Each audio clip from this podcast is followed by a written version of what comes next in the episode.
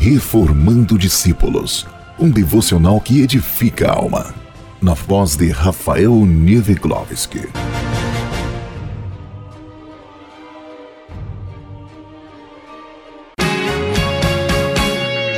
Amigo, vim aqui pra te dizer uma palavra.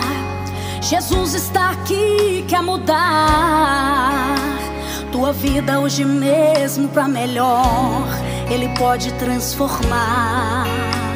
Olá, meus queridos irmãos. Que grande alegria estarmos mais uma vez reunidos para juntos meditar na palavra de Deus. Hoje entraremos no quarto e último fundamento. Já temos nossa casa espiritual pronta para ser entregue a tão sonhada e esperada entrega das chaves.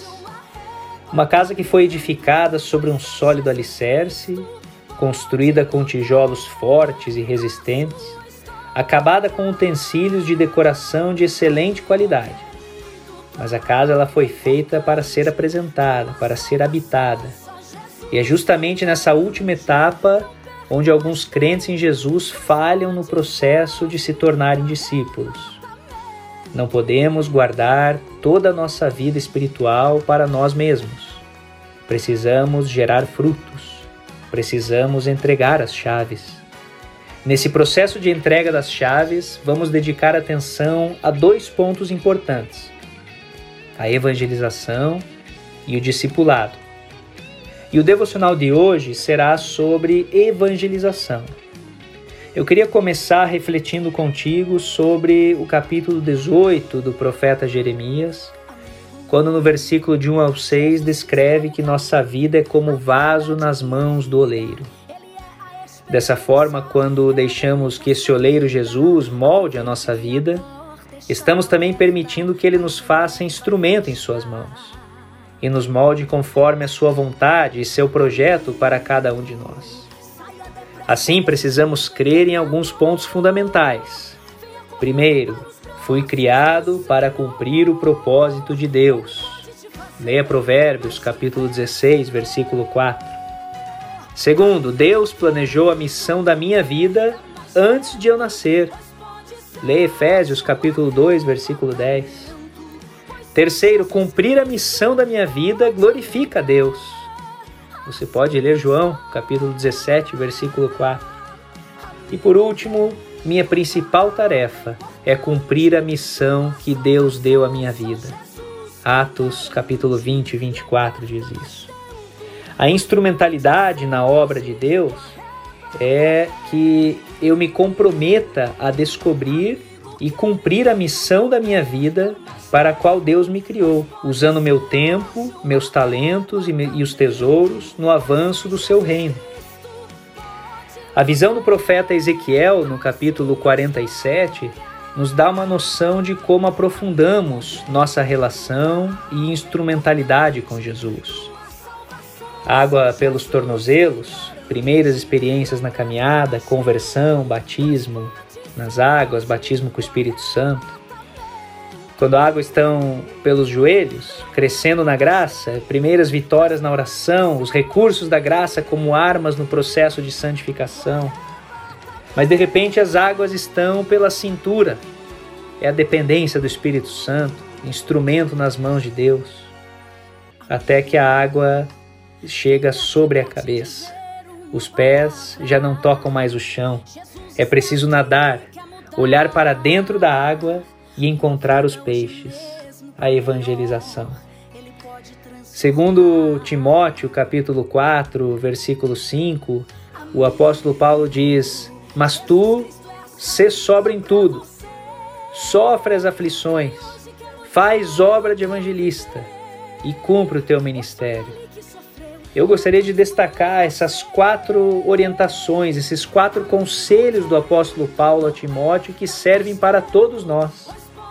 Primeiro ele diz: seja sóbrio em tudo.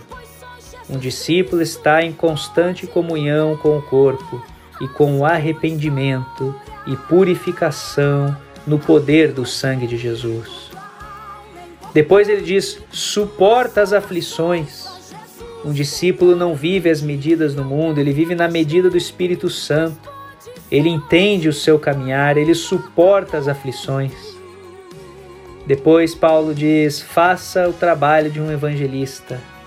Um discípulo é fiel, é obediente, é servo, é trabalhador, é batalhador. E por último, Paulo diz: realize o seu ministério. E esse discípulo então lhe conhece a sua missão de vida e cumpre o seu chamado. Interessante também que Jesus fala a Pedro que ele teria as chaves do céu. Em Mateus, capítulo 16, versículo 19, e eu te darei as chaves do reino dos céus. E tudo que ligares na terra será ligado nos céus, e tudo que desligares na terra será desligado nos céus. E Pedro, fiel discípulo de Jesus, cumpriu a missão ele entregou as chaves dessa casa espiritual que foi construída nele mesmo. No Pentecostes, ele prega a ressurreição de Jesus e três mil almas se convertem. No templo, depois de curar um coxo na entrada da Porta Formosa, ele prega e cinco mil almas são alcançadas. Depois, através da sua vida, Deus começa a levar o Evangelho aos gentios. Não esconda sua casa espiritual. Seja ousado, seja discípulo. É hora de entregar as chaves. Mateus capítulo 28, versículos 19 e 20, nos diz: Portanto, ide, ensinai todas as nações, batizando-as em nome do Pai, do Filho e do Espírito Santo, ensinando-as a guardar todas as coisas que eu vos tenho mandado Evangelizar é a missão mais importante e urgente da Igreja de Cristo. Não podemos adiá-la nem substituí-la. Se não levarmos o Evangelho até os confins da terra, jamais seremos reconhecidos como discípulos de Jesus. Desde o início do seu ministério, ele sempre fez questão de realçar a natureza evangelizadora de sua missão e da tarefa que nos confiou Leia Marcos, capítulo 16, versículo 15, ou Lucas, capítulo 8, versículo 1. Nenhum outro trabalho é tão importante e urgente quanto a evangelização, ganhar almas para o reino de Deus. A igreja, por ser igreja, não pode ignorar as exigências da grande comissão. Evangelizar a todos, em todo tempo e lugar, conforme Mateus 24, 14 a evangelização compreende também o discipulado, o batismo e a integração do novo convertido. Se crermos de fato que Cristo morreu e ressuscitou para redimir-nos do inferno, então não nos calaremos acerca dessa tão grande salvação. Hebreus capítulo 2, versículo 3 fala disso. Aproveitemos todas as oportunidades para falar de Cristo. Essa é a grande colheita de almas para o reino de Deus. Podemos apresentar pelo menos quatro razões que nos levarão a falar de Cristo a tempo e fora de tempo. A partir daí, não descansaremos nas as mãos até que o mundo todo seja semeado com a palavra de Deus. É um mandamento de Jesus temos de evangelizar porque, acima de tudo, é uma ordem do nosso Senhor Jesus. Logo, não há o que se discutir. Evangelizar não é uma obrigação apenas do pastor, de obreiros, é um dever de todo aquele que se diz discípulo de Jesus. Aquele que ama a Cristo não pode deixar de falar do que tem visto e ouvido. Assim agiam os crentes da igreja primitiva não obstante a oposição dos poderes religiosos e do poder secular, os primeiros discípulos evangelizavam com ousadia e determinação. É a maior expressão de amor da igreja. A igreja primitiva, amando intensamente a Cristo, evangelizava sem cessar, pois também amava as almas perdidas. Atos capítulo 2, dos versículos 42 ao 46. O amor daqueles crentes não, não se perdia em teorias, mas era efetivo e prático. Sua postura era mais do que suficiente para levar milhares de homens, mulheres e crianças aos pés do Salvador. A igreja de Tessalônica também se fez notória por sua paixão evangelística.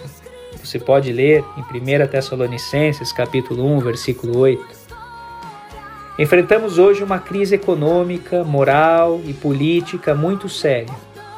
Porém, precisamos continuar evangelizando os de perto e os de longe. O mundo jaz no maligno. Implementemos a evangelização, pois muitos são os que caminham a passos largos para o inferno. Diante dessa multidão, não podemos ficar indiferentes. Uns acham-se aprisionados pelas drogas, outros pela devassidão e pela violência, e outros ainda por falsas religiões. Precisamos evangelizar esses cativos. Somente Jesus Cristo pode libertar os oprimidos das cadeias espirituais.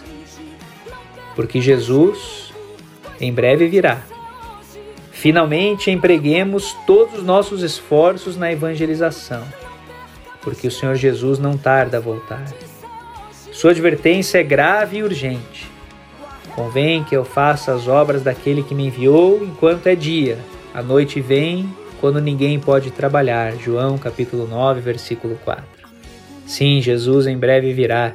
O que temos feito em prol dessa evangelização, quantas almas tem, temos ganhado para o Senhor, não podemos comparecer de mãos vazias perante o Senhor da seara. Evangelizar é a missão de todo crente. Quer obreiro, quer leigo, ganhar almas é o seu maior dever. Na crise atual, muitos são os que desesperados buscam um Salvador mas apenas a Igreja de Cristo pode mostrar o caminho da salvação. É hora de evangelizar, de fazer missões. Arranquemos as almas perdidas das garras de Satanás e juntos levantemos essa oração ao nosso Deus eterno e soberano. Ó Senhor, nos deu todo o poder para evangelizar nos capacitou com o ensinamento das Escrituras Sagradas e o poder do Espírito Santo. Eu oro a Ti nessa hora para que nos capacite a cumprir esse propósito, que nos apresente oportunidades para falar de Jesus para toda a humanidade, que toque nossos lábios impuros com brasa do altar, para que da nossa boca saiam palavras de salvação. Ó Deus, quem somos nós para falar em teu nome? Mas aprove a ti nos escolher, nos adotar como filhos. E eu estou certo de que assim também nos capacitará diariamente. O nosso dizer é: Eis-me aqui, Senhor, aviva a tua obra em nossas vidas, venha o teu reino sobre nós. Oramos assim, em nome de Jesus. Amém. Que o Senhor, meu querido irmão, minha querida irmã, toque a sua vida de uma maneira muito especial nessa semana. Te proporcione oportunidades reais de evangelizar, de ganhar almas para o reino dos céus. E na próxima semana teremos aqui o nosso último encontro para o episódio final da série Uma Casa Edificada sobre a Rocha. A paz do Senhor Jesus.